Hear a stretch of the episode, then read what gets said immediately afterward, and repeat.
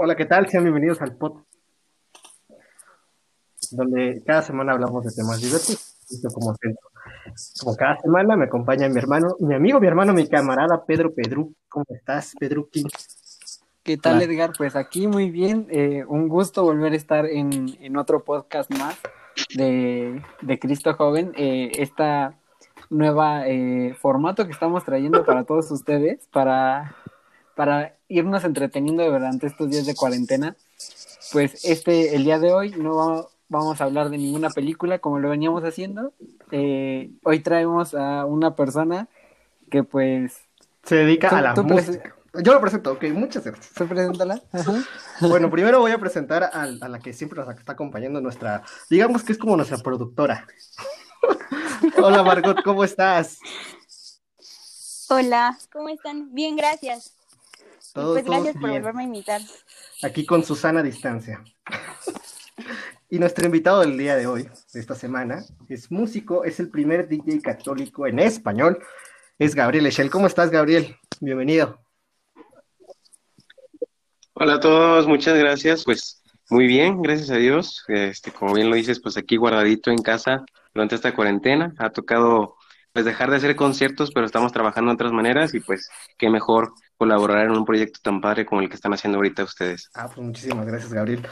Pues bueno, eh, estas, estos últimos podcasts, como bien saben, pues no podemos eh, grabar donde regularmente grabamos, entonces lo estamos haciendo a la distancia y estamos eh, invitando a gente que pues sepa de películas o de música o de libros, etcétera, etcétera, etcétera. Hoy nos toca a Gabriel, que es músico. Gabriel, yo te estuve investigando, la verdad, estuve leyendo bastante de ti y... Te estuve stalkeando en todas tus redes sociales. Te estuve stalkeando. Yo sería la novia celosa si, y tóxica si fuera mujer. Entonces, para que todos más o menos conozcan a Gabriel, les doy una... Y ya si, si, si llegase a decir alguna mentira, pues ya tú la desmientes, Gabriel. Muy bien. Entonces, según lo que yo investigué, lo que me dijo YouTube y, el Internet, es que tú empezaste a tocar el teclado a los 10 años, la guitarra a los 12, la guitarra eléctrica a los 13 y a los 14 empezó tu gusto por la música electrónica. Y fue en un retiro querigmático el 3 de junio del 2011, cuando tenías 15 años, que decidiste entregarle tu vida a Cristo y tu profesión, bueno, tu, tu hobby, que en ese momento era la música electrónica. ¿Estamos en lo correcto? Así es, efectivamente. Bueno, empezamos con, eso y, quiero preguntar, la primera pregunta que te quiero hacer es, ¿cómo aprendiste a tocar el teclado? Que fue el primer instrumento que, aprendiste. Fíjate que acabas de hacer una muy buena pregunta porque es algo que casi nunca me preguntan y es algo muy interesante. Porque inicié a tocar el teclado en el coro de mi parroquia. Fue, yo, o sea, a mí me, encantaba la música, me encantaba, pero pues no sabía, ¿no? Entonces, eh, una manera de mis papás de poder acercarme a la iglesia y pues además poder eh, pues llenar esa, esa pasión pues que estaba teniendo por la música, esa, esas ganas de aprender, eh, pues me metieron al, coro de, la parroquia, ¿no? Entonces, ahí fue donde, donde Angelina, la, le agradezco mucho e-, ese tiempo que estuve dedicándome este, a, enseñarme a tocar el teclado. Entonces, poco a poquito fui, fui aprendiendo con la, con la ayuda de ella y así fue como aprendí el teclado. Y a partir de los 10 años fue cuando entraste al coro entonces de la, de la iglesia. ¿Tus papás? Sí, aproximadamente los 9, 10 años. ¿Tus papás eh, trabajaban en algún ministerio o solamente iban cada domingo a, misa?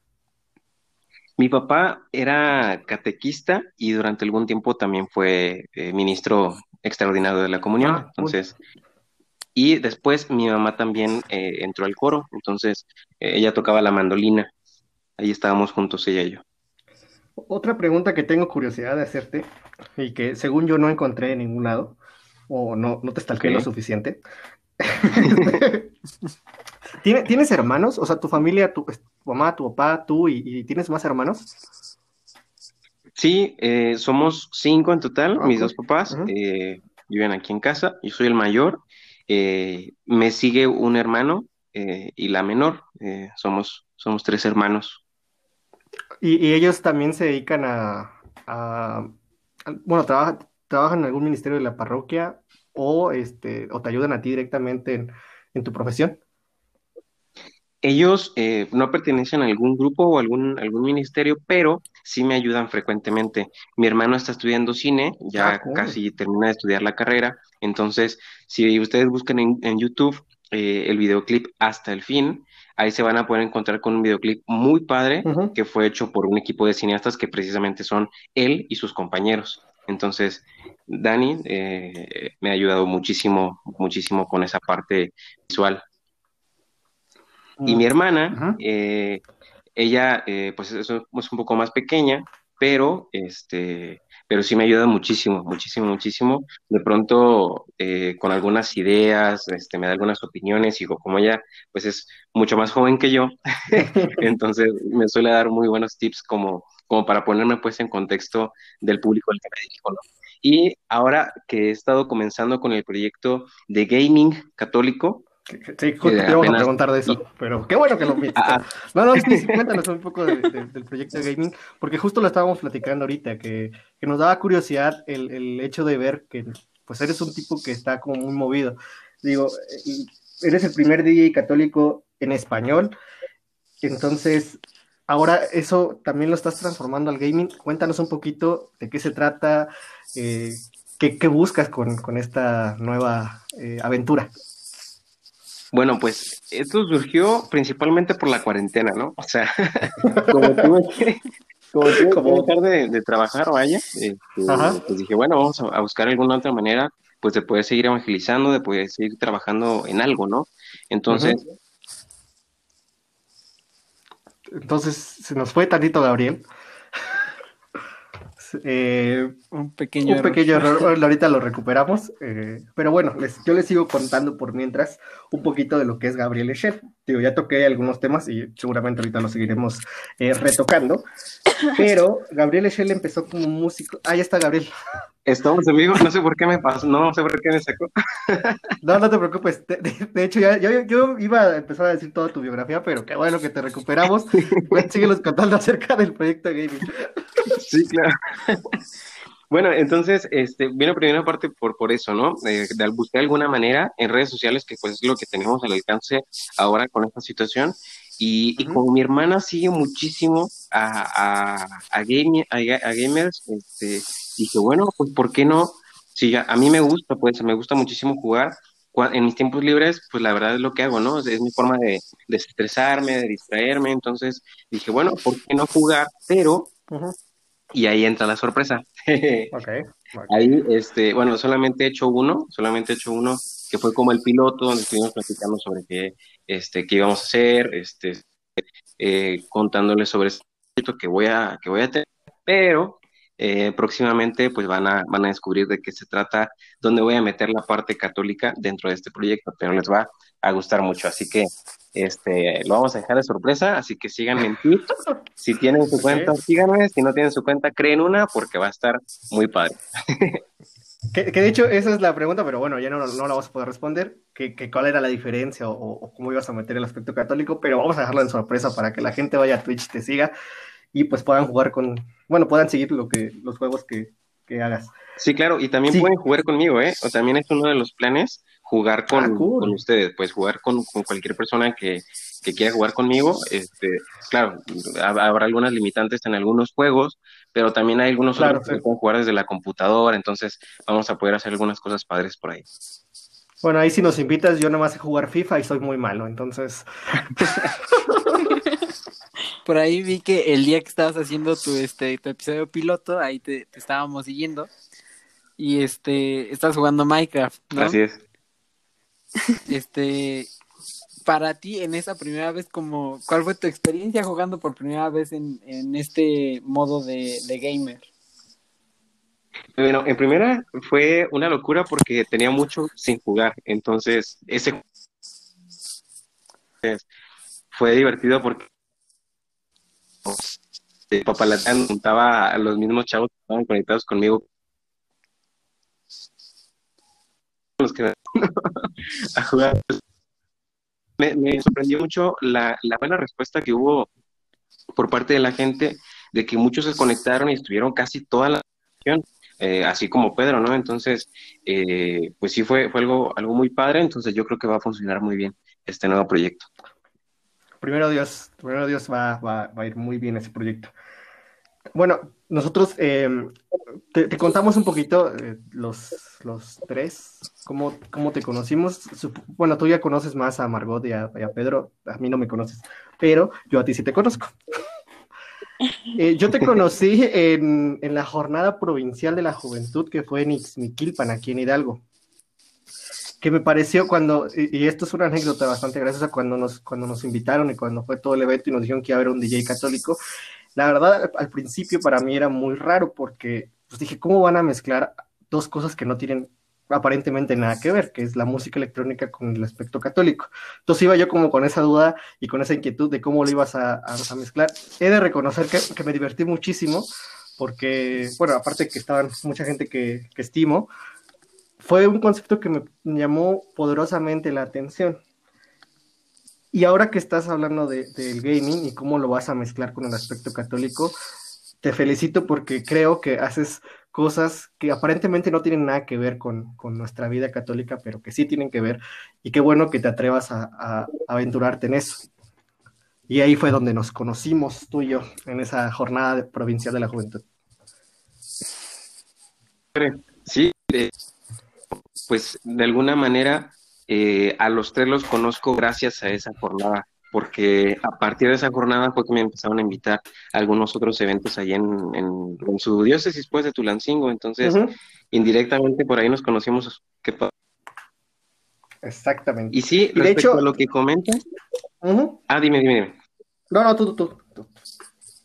Bueno, respecto a lo que comentas de, de que podrían ser cosas que no tienen nada que ver, o sea, ser, DJ y ser católico, o ser gamer y ser, católico, yo creo que eh, precisamente es el principal objetivo que estoy tratando de lograr con todos mis proyectos, ¿eh? con todos, que es darnos cuenta de que como católicos no tenemos que ser de cierta forma o no tenemos que, no tienen que gustar lo mismo, no tenemos que tener las mismas aficiones, los mismos hobbies, o sea, no, tenemos que ser originales, o sea, se puede ser católico y se puede ser DJ, se puede ser gamer, se puede ser este, lo que sea, ¿no? O sea, fotógrafo, bailarín, eh, cualquier cosa, contador, mercadólogo, cualquier cosa que, te apasione, que, te guste, ya sea tu carrera o algún, eh, algún hobby, cualquier cosa, ahí puedes meter a Dios, en cualquier cosa. Entonces, eh, también es algo que, que, de pronto muchos chavos para, para lo cual muchos chavos se vuelve una barrera, ¿no? Como decir, católico, ay, no, ya me van a decir que deje mis amigos, ya me van a decir que deje de hacer esto, o deje de, y como si tuvieran que cambiar su esencia, ¿no? Pero no es así, al contrario, eh, cualquier cosa que hagamos, este, como el podcast que están haciendo ahorita, ah, todo, todo, todo, todo lo que hagamos, es, es algo donde podemos meter a Dios y podemos hacer cosas muy padres. Sí, que de hecho ya lo habíamos llegado a platicar, medio platicar en algún, en, algún, momento lo platicamos en, en un podcast que decíamos sobre el cómo llevar a Dios en nuestro trabajo, en nuestra vida diaria, y bueno, poníamos en ejemplo a, aquí a Edgar y a otras eh, personas que nos acompañaban, y pues con consejos a cómo se dedicarían a otras personas, que este, en mi caso, por ejemplo, yo que apenas estoy en esta transición hacia la universidad, pues el cómo, el cómo llevar a Dios en todas sus profesiones, ¿no? Y, y fíjate que aquí me gustaría hacerte otra pregunta, que, bueno, como decías, nos conocimos en, en esta jornada de provincial de la juventud, y ahí también conociste a alguien que sale mucho en tus videos, que es el padre. Me robó esa pregunta, Pedro. es, que, es que ya te estaba tardando mucho y dije jamás. jamás a eso iba, a eso iba, pero bueno. Bueno, la pregunta aquí es: ¿cómo surge esta relación o cómo empiezan esta relación con el padre Ulises?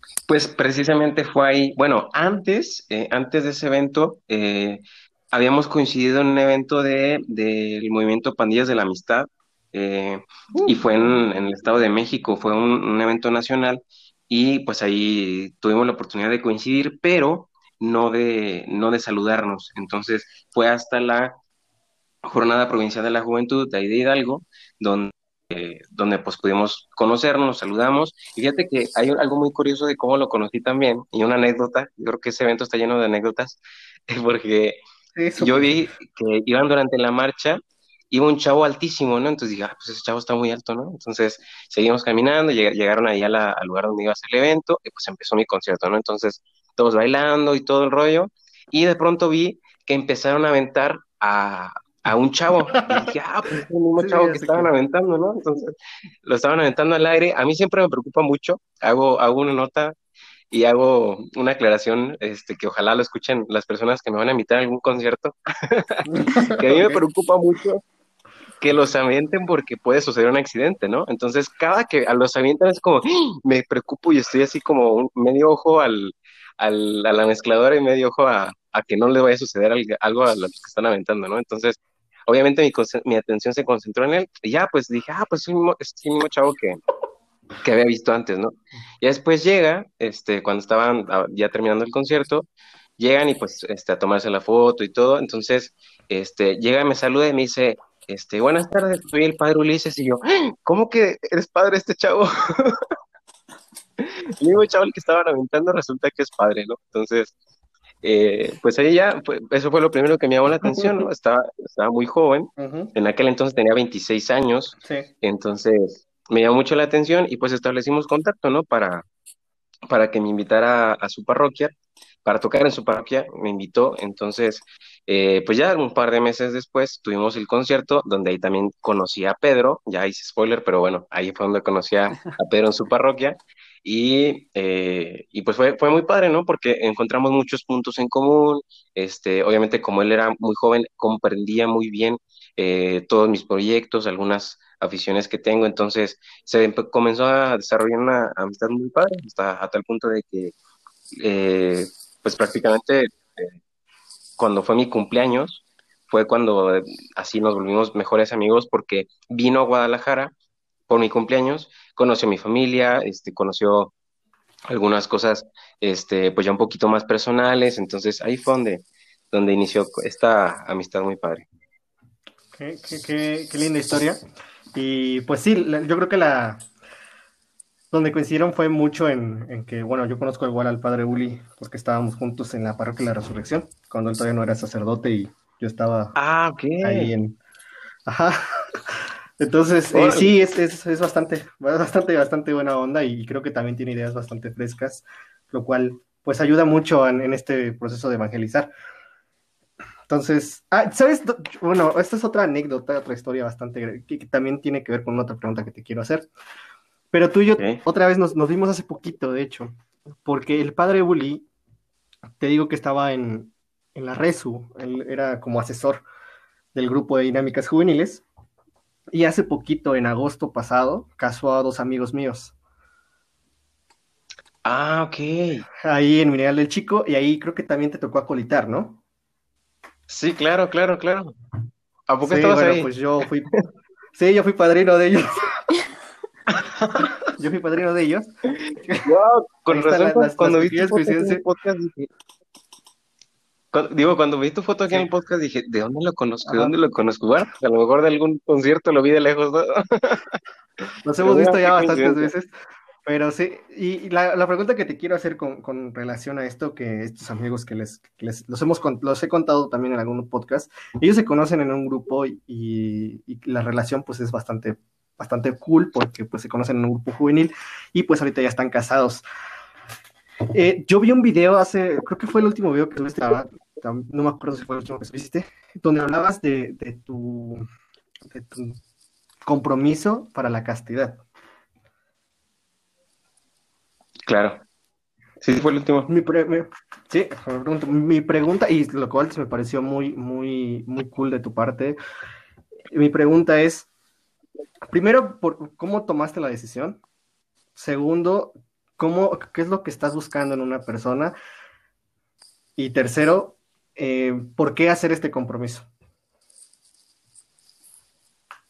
Pues mira, la primera y la tercera yo creo que se relacionan este, bastante, porque mira, fue, fue un proceso, en realidad eso fue como el culmen, mejor dicho, este, fue como el culmen de todo, eh, pues llevó mucho tiempo, ¿no? Este, una fue, yo, yo, creo que prácticamente ese proceso comenzó a los 10 años, fui a un preseminario.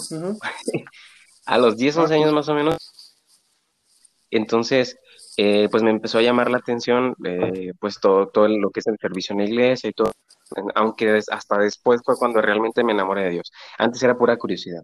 Pero bueno, entonces comienza eh, esta, esta como inquietud de conocer mi vocación, conocer si, si tenía que ser sacerdote, si tenía que casarme, qué era lo que, lo que estaba dispuesto para mí. Entonces comenzó como este proceso de discernimiento, ¿no? Entonces, obviamente volví creciendo, este, y pues pues algo que también les comparto mucho a los chavos, ¿no? O sea, soy un chavo normal, o sea, eh, que tiene a sus papás, que tuvo sus broncas, que tuvo, este, ha tenido una historia, ¿no? Entonces, eh, comencé a vivir muchas cosas y a medida que pasa el tiempo, eh, pues comencé un proceso con una psicóloga, ¿no? Entonces empezamos a ver un poquito de mi vocación, un poquito de los procesos que tenía este, respecto a todo lo, de la castidad, que lleva muchas, muchas cosas, no solamente no tener relaciones sexuales, sino es mucho más que eso, este, y que es algo que también voy a compartir próximamente en los videoblogs, explicar esa parte, ¿no?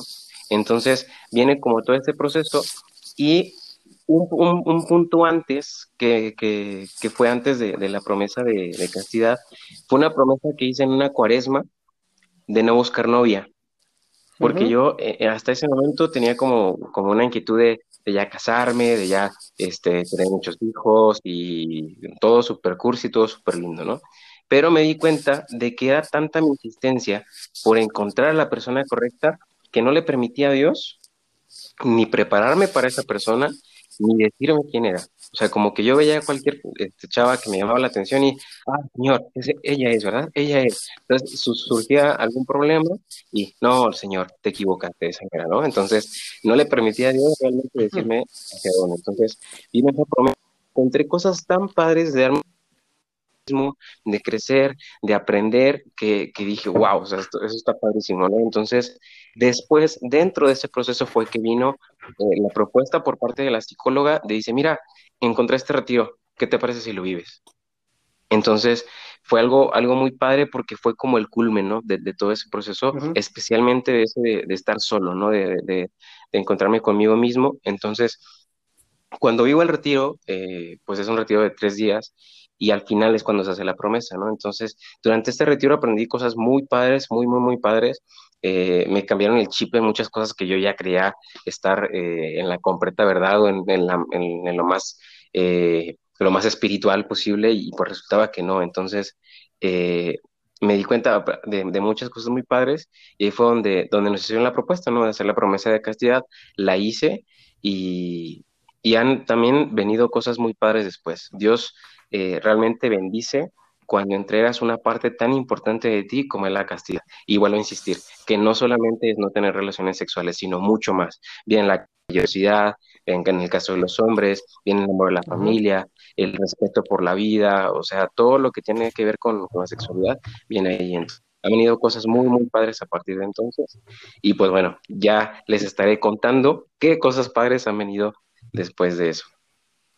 Muy bien, muchas gracias. Pues es una historia eh, bastante bonita y también eh, deja, digo, vuelvo a lo mismo de que pues desde tu trinchera y desde tus redes que pues son nutridas bastante bien, pues les estás dando un buen mensaje a los, a los jóvenes de, de la castidad. Y yo me quedo con una parte que dijiste que no dejabas que Dios mandara a la persona indicada. Yo tengo una historia de dos amigos míos que les mando un saludo Héctor y Fátima y Héctor, bueno, ya tienen bastante años, casi 20 años casados. Y Héctor, cuando conoce a Fati, pues le gustó y todo el rollo, ¿no? Pero él dice que cuando, que cuando decidió, o bueno, cuando como que notó que le gustaba mucho, lo primero que hizo fue ir al Santísimo y decirle al Señor, Señor, si tú quieres que ella sea para mí, está bien, yo lo acepto, pero si no quieres que no sea para mí, pues está bien, pero yo te prometo que no voy a mover ni un dedo para que ella esté conmigo que sea tu voluntad y no la mía. Y pues ya después la historia pues termina en que se casan y son muy felices. Pero eso es un muy buen mensaje a los, a los jóvenes de que no debes de forzar las cosas, eh, hablando en el tema de las relaciones y en el tema de cualquier cosa, sino entregarle todo a Dios y Él se va a encargar de poner las cosas en su lugar.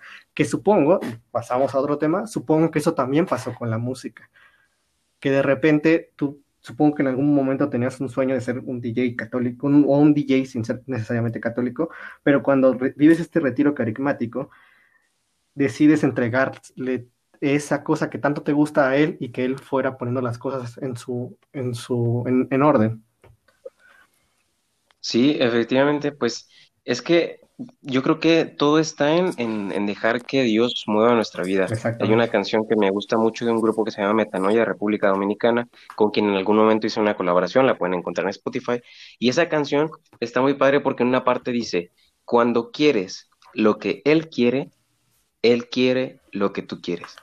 Y es la verdad, o sea, porque cuando uno busca hacer su voluntad, ser santo, ser feliz, este, y seguir lo, lo, que tiene de planes para la vida, eh, él, todo lo, todo proyecto que nosotros queramos, lo va a apoyar y lo va este, o sea, se va a hacer glorioso a través de ese, de ese proyecto, ¿no? Entonces, y pues sí, obviamente dejar sellar, este, siempre cuando algún chavo me dice, oye, pues quiero ser muy, quiero ser músico, quiero ser DJ, o quiero ser eh, X cosa, ¿no? Le digo, ah, pues pon tu, pon tu proyecto en manos de Dios y si es un proyecto que sea parte del plan de él para tu vida, se va a hacer. Ahí aplica, no recuerdo muy bien cómo dicen la frase, si es para ti, eh, aunque te quites y si no es para ti, aunque te pongas, ¿no? Algo así. Ahí aplica perfecto. Yo creo que ahí está muy bien la mano de Dios a través de esa, de esa frase. Muy bien. Una pregunta más. Yo voy a seguir preguntando hasta que me canse. No, este, eh, a los 14 años te, empiezas a enfocar a la música electrónica. ¿Quién te enseña todo este, este asunto de la música electrónica? ¿O cómo es que aprendes o estudiaste algo que tenga que ver con, con la música electrónica, en este caso? Pues como te decía al inicio, yo empecé en la música por el coro de mi parroquia, entonces este, fui eh, un poquito más empírico eh, por, por, la parte de, de, esa enseñanza. Eh, después empecé con la guitarra a los 12, también fue este, un tanto empírico, buscando videos. Y a los 14 fue cuando empecé con la música electrónica. Entonces ahí fue igual, o sea, este, con tutoriales y, y, todo el rollo. Así fue como empecé. fue hasta los 19 cuando me metí en cuanto a música electrónica a la ingeniería en audio y producción musical. Entonces ahí fue donde tuve una especialización en música electrónica y pues ya, eso me dio todas las herramientas. También antes viví un eh, diplomado de, música, este, vino después otro también de DJ, entonces hubieron varias cosas que tuve que estudiar para, pues para hacerlo más profesional, ¿no? Obviamente el conocimiento empírico, empírico que ya tenía eh, me ayudó a que, a que fuera más sencillo, ¿no? Pero pero sí, este, sí estudié esas tres áreas. Muy, muy, muy, muy bien. Entonces, otro mensaje para los jóvenes es estudien, pero también practiquen. Claro, sí, pues obviamente la teoría... Sí, dime, dime. No, no, tú, tú, tú dime. obviamente la, la teoría es muy importante, pero pues al final, como dice el, dicho, ¿no? La práctica es el maestro. Entonces, este, pues igual, si en algún momento alguien tiene la, las ganas de, hacer algo, pero no tiene los recursos o las, las posibilidades de, de, estudiar, pues a darle, ¿no? O sea, eh, a buscar en Internet. En, Internet hay bastante material en cualquier área que te imagines. Este, hay tutoriales hasta para dormir, así que lo que necesitas para tu carrera. Hay, para los que no, puedan dormir, igual hay tutoriales. A mí me gustaría, eh, pues, para recalcar un poquito, pues te has presentado en muchos lugares. Eh, uno de ellos fue en la Jornada Mundial de la Juventud. ¿Cómo fue tu experiencia el, el estar ahí rodeado, pues, de tantos jóvenes de muchos lados y y en un evento tan importante para la juventud como lo es la Jornada Mundial. Fui, sí, pues fue algo muy padre, muy, padre, muy diferente. O sea, esa era mi experiencia, mi primera experiencia fuera del país. Entonces fue algo muy padre. Yo creo que lo que más me, me marcó el corazón de esa experiencia en la JMJ eh, en Panamá fue el darme cuenta de la universalidad de la iglesia, ¿sabes? O sea, porque había gente de todos lados, o sea, obviamente había latinos este, de Guatemala, de Panamá, de Argentina, Uruguay, este, Colombia, de todos lados, ¿no? Pero también había gente de, Polonia, de Brasil, de, de, hasta chinitos había, ¿no? Por ahí, entonces, y, todos estábamos reunidos por el mismo motivo. Y bueno, cuando fue mi concierto, eh, estaba, estaba tocando y se veían las bandas de Portugal, bandas de todo, cantaban dentro de lo que entendían, y eso fue muy padre, ¿no? O sea, darme cuenta de que nos unía lo mismo, nos unía el mismo motivo que es este, nuestra fe en Jesús, nuestra fe en Dios. Fue algo muy padre. Yo creo que eso fue lo que más me marcó de esa experiencia en la JM. Y supongo que ha sido uno de tus conciertos más importantes. Claro, pues. ¿O hay alguno que recuerdes con mucho más gusto? Pues todos me gustan, o sea, todos los disfruto, todos, todos me los guardo en el corazón. Tengo por lo menos una, todos los conciertos guardados. Entonces, de verdad, todos, todos y cada uno los, disfruto igual, pero sí, o sea, de pronto hay alguna experiencia, algún chavo que me comparte algo y que, me marca el corazón de una manera muy linda. Este, hay, hay cosas, hay pequeños detalles que son lo que me llevan a, guardar ¿no? no precisamente el número de personas, no precisamente si es fuera del país, ya he tenido la oportunidad, además de en Panamá, de estar en, eh, en Costa Rica y en Guatemala. Entonces, eh, en cualquier lugar, en cualquier lugar, yo creo que más bien son las personas, las personas las que vuelven especial eh, cada evento. Muy, muy bien. Muchas gracias, Gabriel. Pues ya para dejarte descansar y para que, este, para no hacer más largo esto, nada más una última cosa que me llamó la atención y Em, en alguna de las entrevistas que te hicieron, hablabas que tu personaje favorito bíblico es Jeremías. ¿Es cierto esto? Así es. Así es. Cuéntanos, ¿por qué, por qué Jeremías? En primer lugar, porque es un joven, ¿no? O sea, porque, a lo mejor dicho, fue llamado desde muy joven y a veces nos sucede mucho eh, que la nosotros mismos, a veces la gente, eh, o a veces nosotros tenemos la idea de que Dios no confía en nosotros porque somos, somos jóvenes, ¿no? O sea, eh, y eh, Jeremías da un testimonio muy padre, muy padre, o sea, desde las primeras páginas de, de la Biblia podemos ver un testimonio padrísimo donde Dios dice, oye, a mí me vale, o sea, yo soy, yo soy Dios y yo confío en ti y, y tú eres capaz de muchas cosas porque, y ahí es donde, donde viene algo que también me llama mucho la atención de Jeremías, y que, que trato de, siempre pedirle a Dios que así sea conmigo, porque cuando dice, oye, pero es que yo no sé hablar, es que yo soy muy chavo, o sea, yo no, o sea, mejor otra persona, entonces Dios le dice, yo voy a poner las palabras en tu boca, tú solamente vas a hacer, bueno, esto ya es de mi cosecha, tú solamente... Entonces, yo creo que para quienes nos, dedicamos a evangelizar, eh, pues eso es como lo que siempre deberíamos pedirle, ¿no? Que, que Dios sea que nosotros seamos solamente un medio para que Él hable sobre, sobre lo que tenga que hablar, ¿no? Entonces, eso es parte de las oraciones que siempre, siempre hago antes de mis conciertos, ¿no? Que, que no, bueno, la oración, y les comparto algo muy íntimo, eh, que hago siempre antes de hacer eh, un concierto, grabación, lo que es, Señor, que no me vean a mí, que no se, que no me vean a mí, que no me vean a ti. Perdón, de nuevo. que no me escuchen a mí, que te escuchen a ti. Y que no se queden conmigo, sino que se queden contigo. Entonces, eso es lo que, lo que siempre quiero, ser solamente un, medio para que yo sea el que hable. Pues yo creo que así deberíamos de, actuar y de pensar todos. Eso también lo decimos mucho nosotros en Retiro, de que nosotros somos simplemente instrumentos y que el que habla, el que dice, el que grita, el que corre, el que salta es, Cristo. nosotros solamente estamos prestando nuestro cuerpo, nuestra voz, nuestras manos para que Él actúe. Pues muchísimas gracias, Gabriel, por acompañarnos el día de hoy. Este, no sé si quieren agregar algo, Margot, eh, Pedro. No, pues muchísimas gracias por estar aquí, por aceptar esta invitación este a, este podcast. Y pues a este humilde podcast. Y este, pues esperamos en algún futuro tener este otra colaboración contigo. Eh, no, no sé pues si también, quiere agregar. Dice Pedro, gracias por aceptar esta entrevista. Y pues ojalá que en un futuro se pueda hacer otra vez la entrevista o hablando de otro tema, pero ya pasando todo esto. Ya sea que nos invites a Guadalajara o que nosotros, eh, o que vengas aquí a, Pachuca, cualquiera de las dos. Pero yo no conozco Guadalajara, me estaría mejor Guadalajara. Ah, claro, aquí, aquí nos damos el tour, te llevamos a comer tortas ahogadas y todo el rollo, y un buen tequila. Es, eso es todo, eso es todo.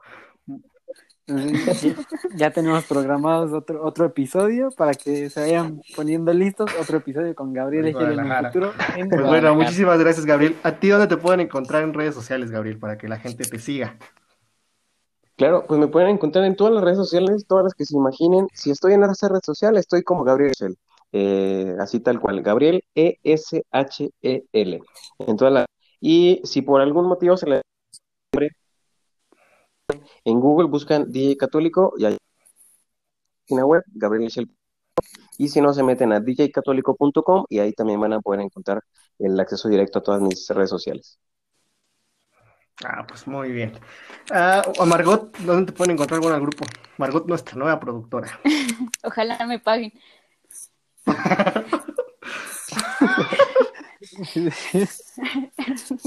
Sigue soñando, Si no le pago a Pedro. Te van a pagar con muchas bendiciones, dicen. Exactamente, Gabriel. Muchas gracias. Exacto. No, bueno. Bueno, nos pueden encontrar como Jóvenes a la Vanguardia de Cristo en Instagram y en Facebook. Y a nosotros nos pueden encontrar en Facebook como Pastoral Juvenil San Francisco, en Instagram como Pastoral-Juvenil SF y en YouTube como Pastoral Juvenil San Francisco. Y además nos pueden encontrar en... También recuerden seguirnos en todas eh, las plataformas como Spotify, Apple Podcast, Google Podcast, que es donde estamos subiendo todos estos episodios, para que pues sigan escuchando y se entretengan otro poquito y más. Pueden escuchar el capítulo de Cristo Joven y después escuchar la música de Gabriel Echel, o al revés, como quieran, no hay ningún problema. Pues muchísimas gracias a todos, gracias a Dios por, por esta entrevista y pues nos vemos la siguiente semana. Bye.